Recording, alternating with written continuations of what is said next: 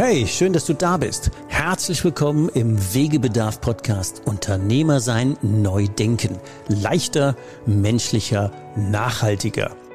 Ulrich hat bewiesen, dass es geht. Seinen Handel hat er trotz hartem Wettbewerb verdreifacht und gleichzeitig für sich die Ein-Tage-Woche eingeführt. Seit dem erfolgreichen Verkauf seines Unternehmens ist er Wegbegleiter für Unternehmermenschen wie dich, die auch ihre Lebensziele leichter menschlicher und nachhaltiger erreichen wollen. 100% pragmatisch.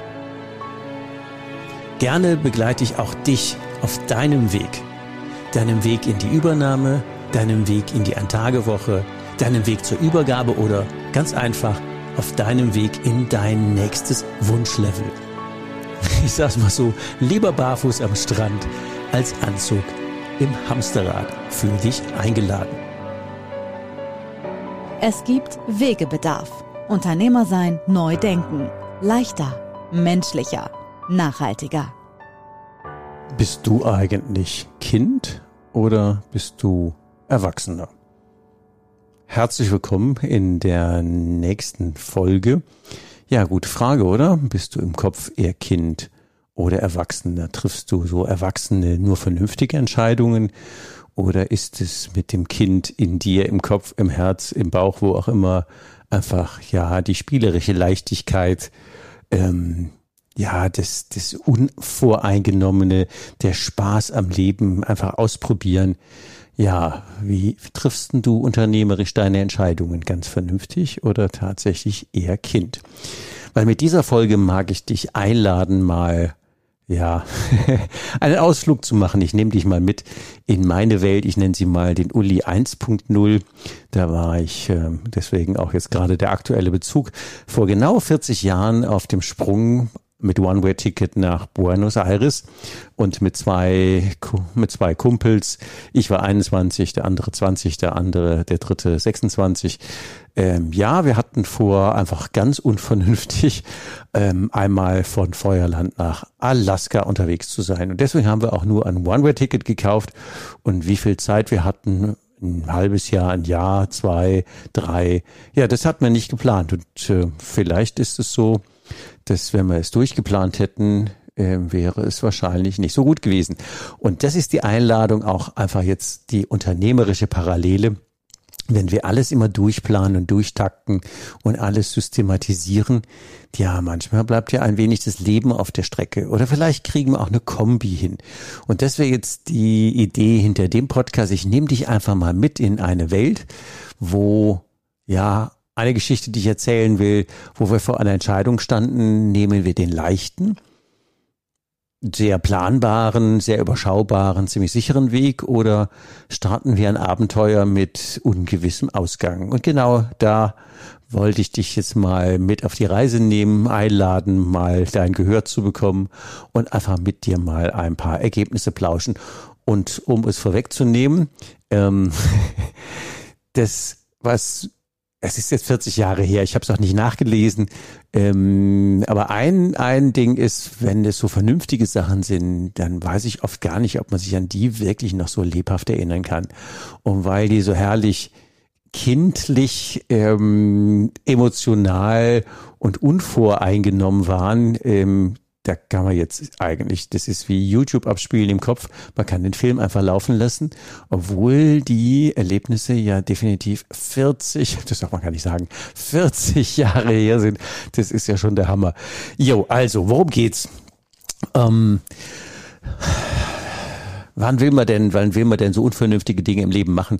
Kann man ja eigentlich nur, wenn man äh, gerade, in dem Fall war es so, die Bundeswehr war fertig, Abi war fertig ähm, und ja, bevor das Studium losging äh, und man irgendwie Familie oder irgendwelche beruflichen Strukturen, also da war ja die freieste Zeit überhaupt.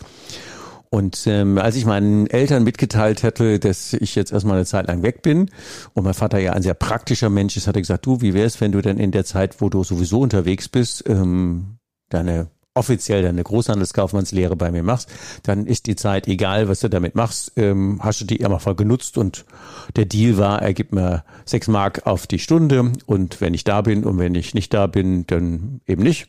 Aber von den sechs Mark die Stunde kann man ja immerhin, das war damals der Kurs, einen Tag unterwegs sein. Das ist natürlich ein grandios gutes Angebot, wie wird der Pate sagen, ein Angebot, was man nicht ablehnen kann. also, um es historisch zu betrachten, 1.1.83 war der offizielle Beginn meiner Lehre.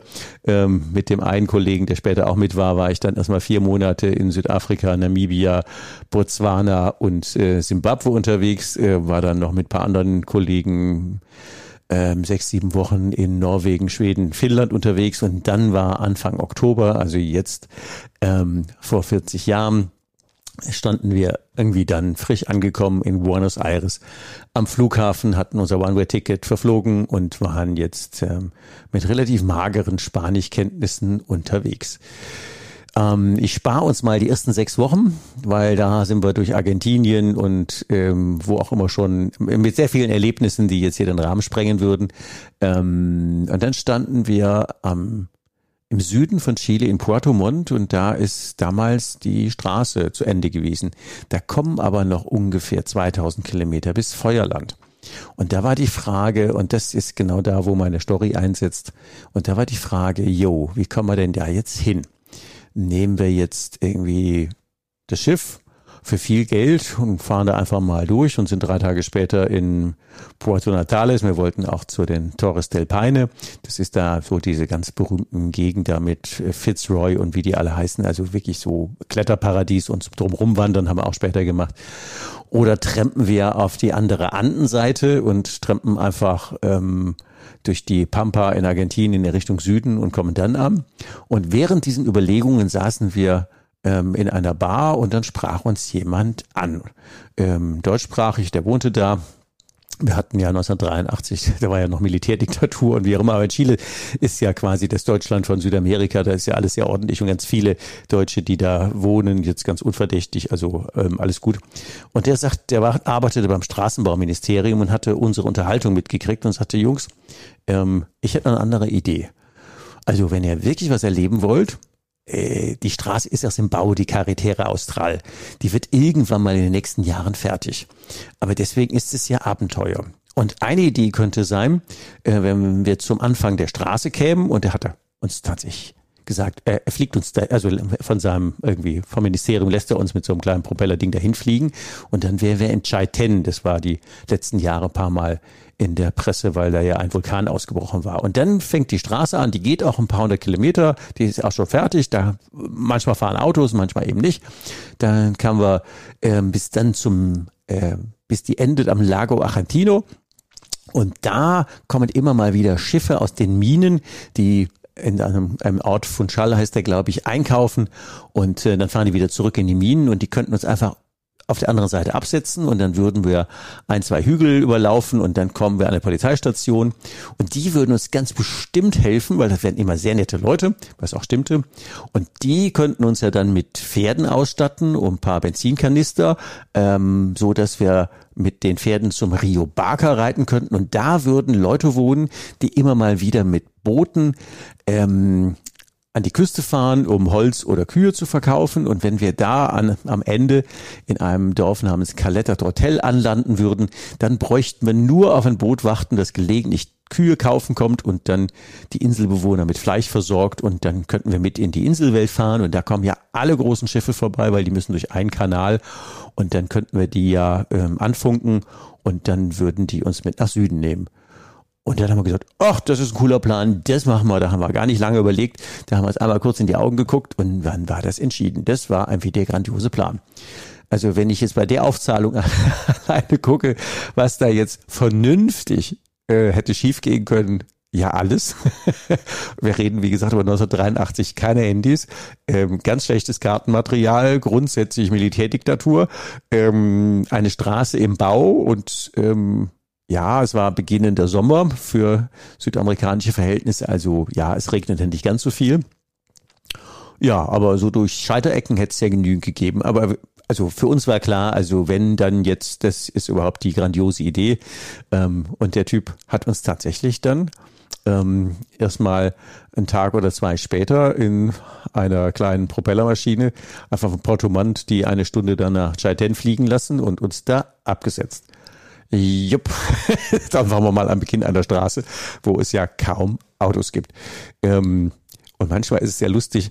Ähm, da sind wir dann wieder über irgendwelche Kanäle ähm, an ein Offizierswohnheim der, der, ähm, der, der Armee gekommen und die haben uns irgendwie, ja, so viele ausländische Gäste haben die nicht und die haben uns dann erstmal ordentlich da ähm, im Offizierscasino untergebracht und ein bisschen mit Kartenmaterial ausgestattet und äh, uns auch erzählt, ja, es fahren immer mal wieder Militärtransporte da die Straße runter, weil die Straße wird von Soldaten gebaut, also da könnten wir auch mitfahren.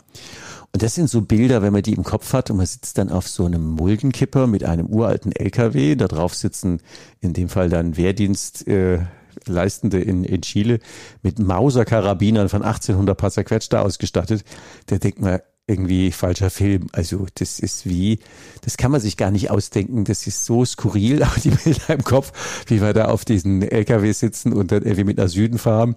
Und äh, die waren dann so nett, uns wirklich ein riesiges Stück mitzunehmen. Also wirklich ganz viele Stunden auf diesem LKW mit den, mit den äh, Soldaten da hinten drauf.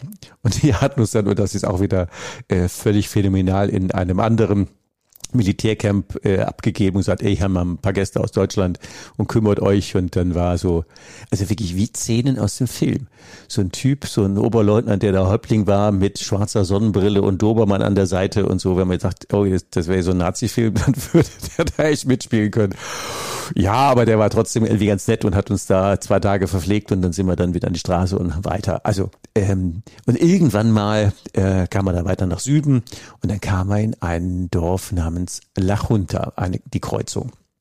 Und es regnete in Strömen äh, und es kam kein Auto. Wir standen in der Straße und ja, wen soll man antreffen, wenn keiner kommt und es regnete und regnete und regnete und regnete immer weiter und ähm, Tag zwei hat sich dann der Dorfpolizist erbarmt und hat äh, uns mal Kaffee und Tee gebracht und gesagt, ey Jungs, hier, so viele Autos gibt es gar nicht. Also ja, ihr könnt ja an der Straße stehen bleiben und trampen, aber ähm, ihr könnt auch bei mir in die Polizeistation kommen und dann sitzt da wenigstens im Trockenen. Und wenn ein Auto kommt, das kriegen wir schon mit, dann halten wir das irgendwie an. Ähm, es vergeht Tag drei, Tag vier, Tag fünf. Es gab kein Auto. Äh, und es regnete in, in, in, Strömen, aber zum Glück waren wir ja jetzt äh, einigermaßen gut untergebracht in äh, einer ähm, Polizeistation. Wegebedarf. Äh, spannend. Also auf diesen Pedro, der ich weiß nicht, irgendwie ein Capo, also irgendwie ein Gefreiter, ähm, kommen wir später noch drauf zurück. Ähm, der hat noch relativ viele Strippen für uns gezogen und war ein netter Kerl, der war ein bisschen älter wie wir. Und irgendwann hat er gesagt, komm, ich funk jetzt mal einfach rum und ähm, guck, was es denn hier in der Nähe für Autos gibt. Und dann hat er dann irgendwo in ich weiß nicht, 30, 40 Kilometer Entfernung hat er dann jemand gefunden, der mit seiner Camionetta, der war ein Teppichhändler äh, mit einer Teppichfabrikation, der äh, ein paar Teppiche zum Markt ähm, in der nächsten Stadt Porto Aysén bringen wollte. Und dann hat er gesagt, okay, komm, die 30 Kilometer müsst ihr laufen, kommt gar kein Auto. Ähm, in der Region gab es fünf zugelassene Autos. Also das war schon sehr überschaubar. Da hätte ich echt noch kommen müssen. Da sind wir da hingetigert, einfach ein paar Stunden die Landstraße lang geklotzt und der hat uns dann ernsthaft mitgenommen und dann waren wir dann nicht mehr weit weg von diesem Hafen, wo der Typ gesagt hat, da legen immer mal wieder die Schiffe an, die über den Lago Argentino fahren. Keine Fährlinien, sondern einfach immer mal sporadisch, wenn die zum Einkaufen kommen, wenn die Leute tauschen aus den Minen dann da wieder zurück. Und äh, verblüffenderweise, es lag ein Schiff da mit unserem mageren Spanisch und ein paar Euro oder ein paar Dollar Trinkgeld, haben die tatsächlich gesagt, ja komm, ist, wir fahren das sowieso. Und dann fahren wir jetzt auf die andere Seite und dann legen wir euch an dem, lassen wir euch an dem Punkt raus, wo ihr hin wollt und dann passt das. Oh, also was man in Südamerika nicht unterschätzen darf, ist der Lago Argentino ist äh, Ost-West und da verteilen sich ganz viele Winde zwischen ähm, Atlantik und Pazifik. Oi, oi, oi, war mir schlecht. Einmal bin ich fast vom Schiff gefallen, weil die Brandung so hart war. Äh, aber also die, die Dünung, also das war schon echt krass. Und die haben uns dann äh, ein paar Stunden später ähm, auf der Südseite von dem See abgelassen und dann standen wir mitten in der Pampa und hatten eine ganz magere Karte, aber ungefähr eine Idee, wo wir hätten langlaufen sollen, um zu der äh, angekündigten Polizeistation zu kommen. Ich meine, der Typ war vom, vom äh, vom Straßenbauministerium, der plante die Straße, der wusste, dass der kommt. Und das war ja, das immer die äh, projektierte Route lang ähm, gelaufen, getrennt, geritten, wie auch immer. Und wie gesagt, keine Handys, keine Vorankündigung, kein Telefax und nix. Ähm, und dann sind wir dann halt zu Fuß in ein Kaff gekommen, was eigentlich nur aus einer Polizeistation bestand und ein paar mageren Häusern. Also das war wie High Noon in vielen Western. Ähm, dann haben wir die Polizisten nett begrüßt und ihnen unseren Plan erklärt. Äh, die haben sich dann halber tot gelacht, aber fanden die Idee gut und haben gesagt, ja komm, also erstmal entspannen, wir machen erstmal Fleisch Wein auf, ähm, wir grillen erstmal ein Cordero Asado, so ein sechs Monate altes, so, so, ein, so ein nettes Lämmchen. Wir machen so mal einen schönen Abend und morgen gucken wir mal, was wir für euch tun können. Das dauerte dann drei Tage, die Feier ungefähr. Wir hatten einen Haufen Spaß. Ähm, und dann hatten sie tatsächlich äh, drei Reitpferde von, für uns, einen Guide ähm, und noch ein Packpferd für die äh, Benzinkanister, die der Typ angekündigt hat, die sollten wir mitnehmen, weil wir müssen die mit Sprit bezahlen, die Leute, die uns dann mit dem Boot mitnehmen sollen, sonst wird das nix. Und dann sind wir tatsächlich irgendwie drei, vier, fünf Tage später an einem netten Tross mit Gepäckpferd und wie auch immer und äh, diesen Rio Barker runtergeritten. Und da weiß ich noch, also ich meine, der ist ja, äh, wenn man sich so Landschaften vorstellt, ein breiter Fluss und die, die, das einzige, die einzige Verkehrsroute, die es gibt, ist ein Meter breiter ähm, Esels- und Pferdepfad oder Fußpfad. Das ist das, was es da an Infrastruktur zum Thema Verkehrsverbindung gibt, zumindest damals gab. Und ähm, ja klar, die haben dann die Pferde, also es ist ja auch nicht jetzt ähm, keine Rassepferde, sondern einfach ganz normale Campo-Pferde, die und Sättel kann man halt drauf sitzen.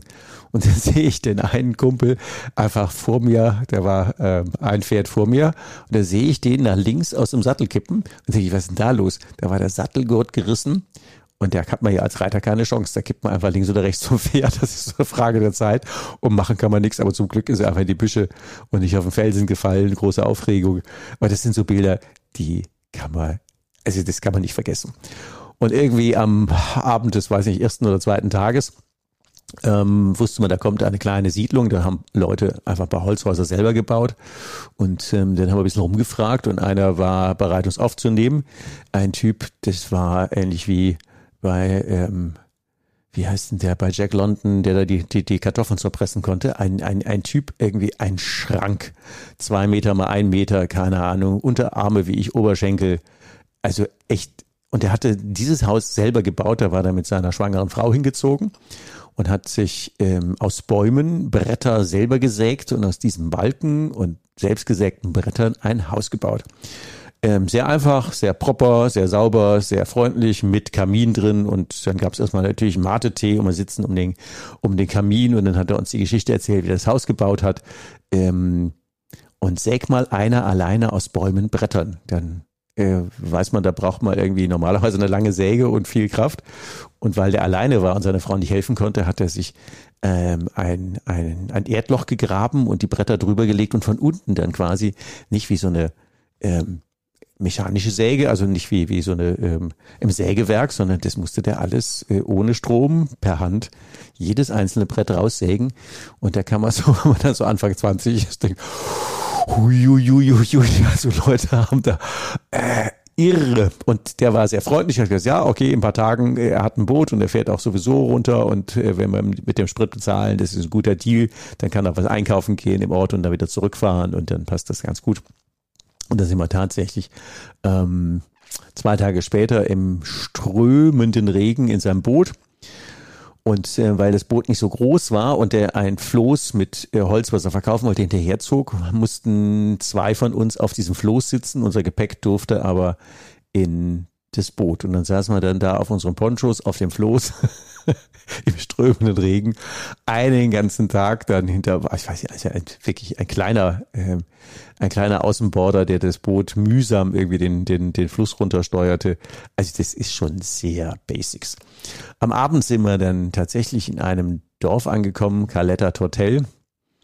Ja, ich würde mal sagen, so Ansammlung von ungefähr 20 auch Holzhäusern, verbunden mit Bootsstegen an einem, ja, am Ufer des Rio Baca, wo er dann in die, ins Meer floss, äh, gelegen. Ja, da wohnten, weiß nicht, 50 Leute oder 60 oder so die Ecke.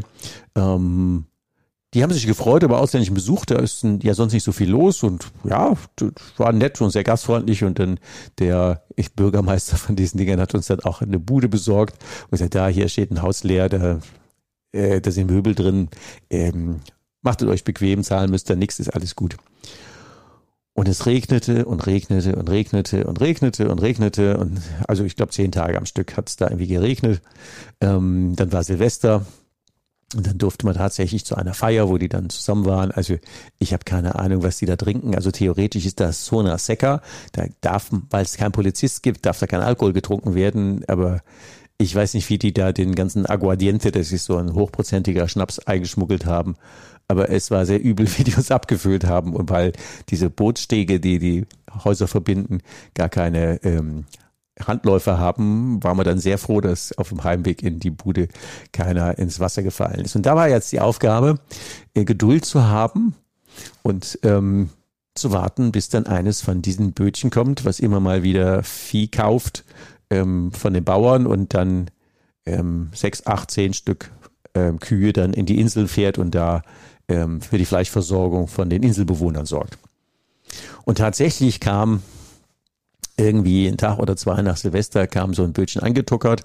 Ähm, und es war so klein, das war so breit, wie eine Kuh lang ist. Also das, die hatten sie dann wirklich so aneinander stehend, ähm, immer Kopf wechselnd in die eine Richtung, in die andere, damit da halt acht Kühe reinpassten.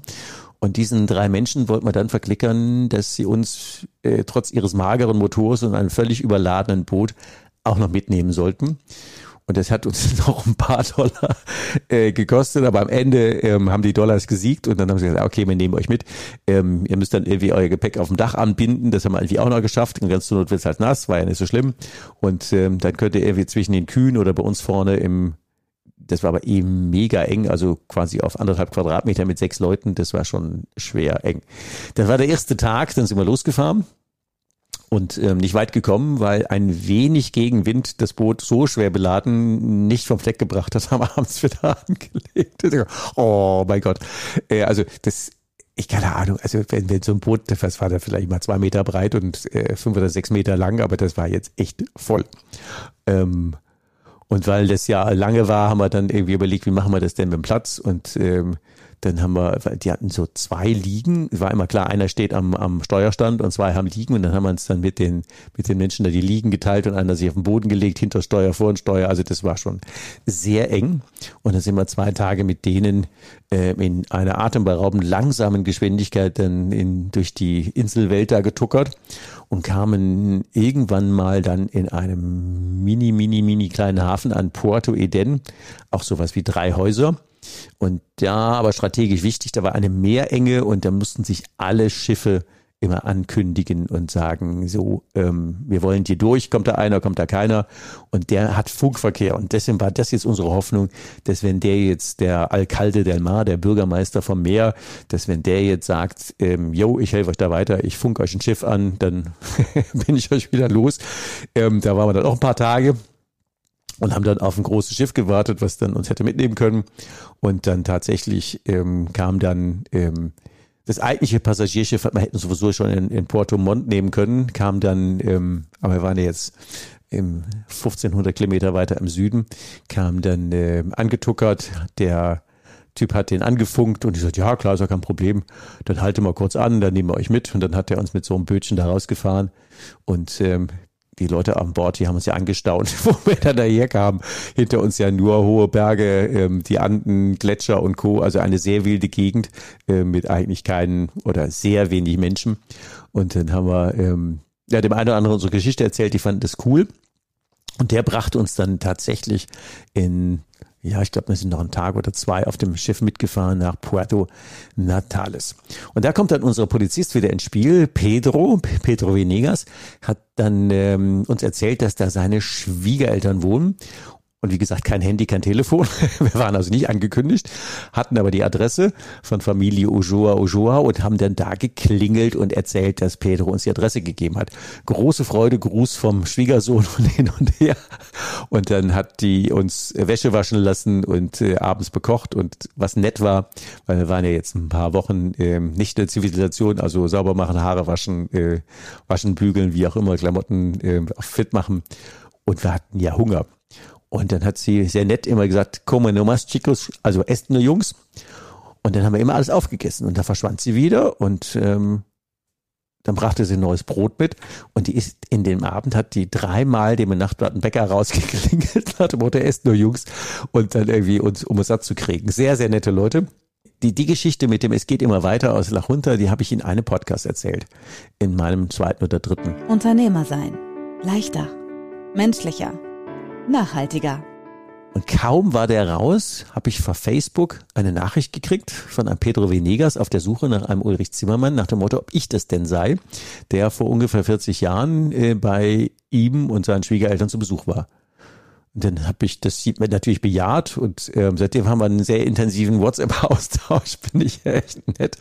Ähm, und dann hat er neulich, hat er da geschrieben, die äh, Philomena hieß die nette Frau, die würde jetzt 90 und ob ich irgendwie mein Spanisch zusammenpacken könnte und eine nette Videogrußbotschaft schicken, was ich natürlich gemacht habe. Und das ist ja phänomenal. Also nach so vielen Jahren ähm, und die Frau ist jetzt 90 geworden und dann habe ich eine Videobotschaft geschickt und dann hat die Familie eine Videobotschaft zurückgeschickt und ganz viel Spaß und also echt sehr cool. Zwischendurch habe ich das ein oder andere Mal in Corona-Zeiten irgendwie geholfen, in die Medizin zu übersetzen oder hier irgendwie Kontakte herstellen. Aber das sind ja Sachen, ähm, ich weiß nicht, wie man die erleben sollte, wenn man geplante Reisen macht. Das kann man gar nicht. Also das ist völlig, völlig ausgeschlossen. Und wenn ich jetzt zurück überlege, so aus diesen Monaten, die wir da zumindest in neun Monate Südamerika unterwegs waren, ich habe mir dann in Peru leider eine Hepatitis irgendwie gezogen und musste dann irgendwie ähm, zumindest bis Alaska bin ich noch gekommen, habe dann meinen äh, mein Alaska-Eingangsstempel und bin dann von äh, wieder zurück von Vancouver, von Kanada aus ähm, äh, wie heißt es, Last Minute irgendwie nach Deutschland zurückgeflogen, habe meine ähm, Zwischenprüfung für Großhandelskaufleute gemacht, war dann ein paar Monate in der Berufsschule und habe dann tatsächlich ähm, irgendwann mal kurz später meine Großhandelskaufmannsprüfung gemacht, äh, nach vier Monaten Berufsschule. Ähm, ein phänomenales Ergebnis, 1-0 mündlich, schriftlich, wie auch immer.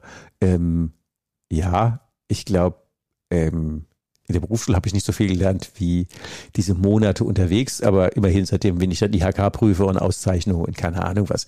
Warum erzähle ich euch die Geschichte so lange? Weil wenn ich diese neun Monate zurückdenke und überlege, was war denn so in Anführungszeichen die geilste Zeit in meinem Leben? Wann haben wir den meisten Spaß gehabt? Wann sind die tiefsten Erinnerungen? Dann ist es immer so gewesen, dass es nie die vernünftigen Sachen waren, sondern der, die unvernünftigen. Und jetzt zurück in unser Unternehmerleben und dann die Frage, an was erinnern wir uns denn später zurück? An die ganz vernünftigen Sachen, die jeden Tag morgens hingehen, gefühlte 127 E-Mails beantworten und dann abends nach Hause gehen. Erinnert das irgendeiner? Oder sind die eigentlich spannenden Sachen nicht die Geschichten, die man so mit dem Thema Erwachsener oder Kind, die man aus diesem Kind raus entschieden hat, zu sagen, ey, das machen wir jetzt, das ist so, also so, so Pippi Langstrumpf-mäßig. Also das ähm, macht dein Leben so, wie es dir gefällt. Das machen wir jetzt, haben wir noch nie gemacht, aber könnte ja gut gehen. Und diese Geschichte mit dem so viel Scheiterecken, wie da jetzt in der Story zwischen Porto Montt und Porto Natalis äh, hätten passieren können, von, pff, also kann man sich gar nicht alle ausmalen. Ja, genau, gut, dass wir das nicht gemacht haben wie hilfsbereit die Leute waren, wie viel, klar, manchmal braucht man einfach mal Geduld, fünf Tage hier, zehn Tage da, 15 Tage da, ist völlig wurscht. Am Ende waren wir ja nach vier, sechs, acht Wochen waren wir ja durch, hatten äh, wie coole zweieinhalbtausend Kilometer hinter uns gebracht und das war ähm, im Nachhinein, auch bei den ganzen anderen neun Monate, das waren die, die beste Zeit in unserer Südamerika-Tour. Und die ist so unauslöschlich im Kopf verankert, Magic Moments ohne Ende. Das, ähm, ich kann sie jetzt auch nur kurz erzählen, aber ich habe das jetzt nicht in den Dias nachgeguckt, ich habe auch nicht mein Tagebuch gelesen, sondern das ist einfach noch im Kopf. Und ähm, als ich neulich, deswegen war auch jetzt die Folge gut. Wegebedarf. Da hatte mir jemand zum Thema Zeit gesagt, du, da gibt's ein tolles Tool, das heißt Your Life in Weeks. Und das ist, wenn man mal die 384 Jahre annimmt und die mal Wochen runtergeteilt, und dann hast du für jede Woche hast du ein Kästchen. Und wenn man da sein Geburtsdatum eingibt, dann äh, rechnet er bis heute und sagt, die Kästchen hast du schon verbraucht und die hast du noch.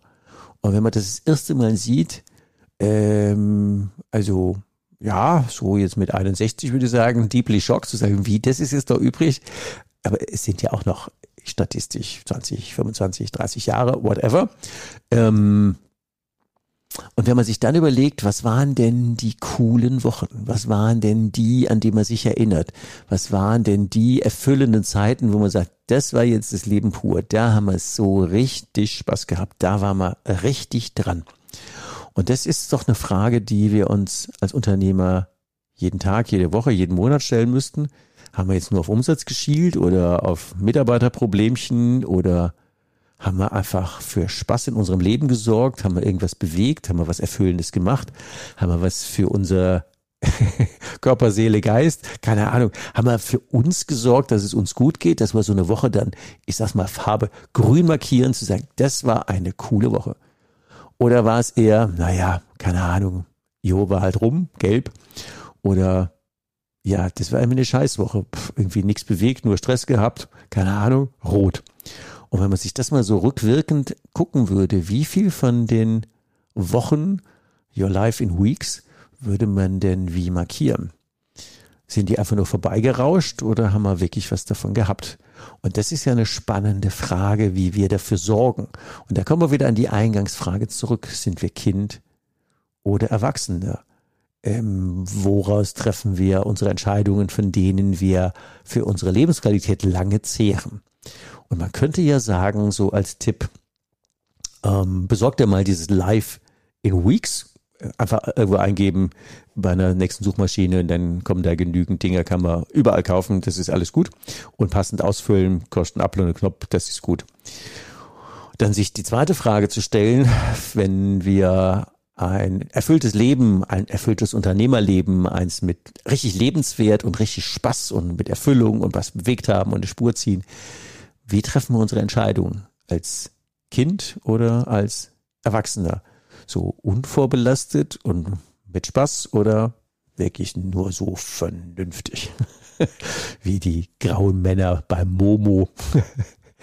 und ähm, vielleicht ist dann der Tipp, wenn wir jetzt vor einer Entscheidung stehen, nehmen wir den einfachen oder den und sicheren oder den gewagten und vielleicht emotional viel bewegenderen Weg. Von wem, von welchem Weg haben wir denn auf Dauer am meisten? Ich freue mich mal auf eure Überlegungen, wie das bei euren Wochen im Leben war, was so die Highlights waren, wie die man jetzt 30, 40, 50 Jahre lang zurückerinnern kann, zu sagen, das war echt eine geile Zeit. Als wäre man jetzt auf YouTube und könnte jetzt laufen spielen lassen, weil das ja sowieso im Kopf ist. Und von wie vielen Wochen im Leben können wir einfach Filme laufen lassen, die sagen, die gucke ich mir noch zehnmal an. Und das wäre eine schöne Einladung an dich. Also von daher, Jupp. du weißt jetzt auch nebenbei, wie ich Großhandelskaufmann geworden bin. Ich habe also ganz profund viel gelernt. Und äh, in der Zeit äh, jetzt nicht, um angeben zu wollen, sondern einfach nur, weil das der Erfahrung ist, sich mit auf den Weg zu nehmen. Was ist denn das im Hintergrund? Warum tickt er eigentlich so, wie der tickt? Ähm, das erklärt ja relativ viel auch von meinen Handlungsweisen, Denkweisen, Erfahrungen. Also von daher wollte ich dich da einfach gerne mit auf den Weg nehmen, mal einen kleinen Ausflug machen, Plauderstündchen und freue mich, wenn du bei der nächsten Folge wieder dabei bist und äh, hoffentlich wieder gute Impulse kriegst für dein Unternehmersein, wie erfüllter und nachhaltiger und leichter und ja, schöner hinzukriegen. Also mach's gut, bis die Tage und zur nächsten Folge. Tschüss. Du hast noch mehr Wegebedarf? Was brauchst du, um dein Unternehmersein leichter menschlicher und nachhaltiger zu gestalten. Abonniere unseren Podcast, um keine Folge mehr zu verpassen. Denke bitte an eine ehrliche Bewertung der Folge und leite den Podcast gerne an andere Unternehmermenschen weiter, damit sie auch von den Tipps und Ideen profitieren. Magst du mehr von Ulrich haben? Ihn live erleben? Melde dich gerne, wenn du Ulrich für dich als Coach oder Mentor gewinnen magst. Oder wenn du ihn als Speaker, Moderator oder Trainer zu deiner nächsten Veranstaltung einladen magst, um von seinen pragmatischen Out-of-the-Box-Impulsen zu profitieren. Von Unternehmer zu Unternehmer auf Augenhöhe. Nutze mich gerne für deinen individuellen Weg als Mentor und schließe dich gerne eine unserer Hike und Strike Jahresgruppen für Unternehmermenschen an. Du kennst ja mein Motto, lieber barfuß am Strand als Anzug im Hamsterrad.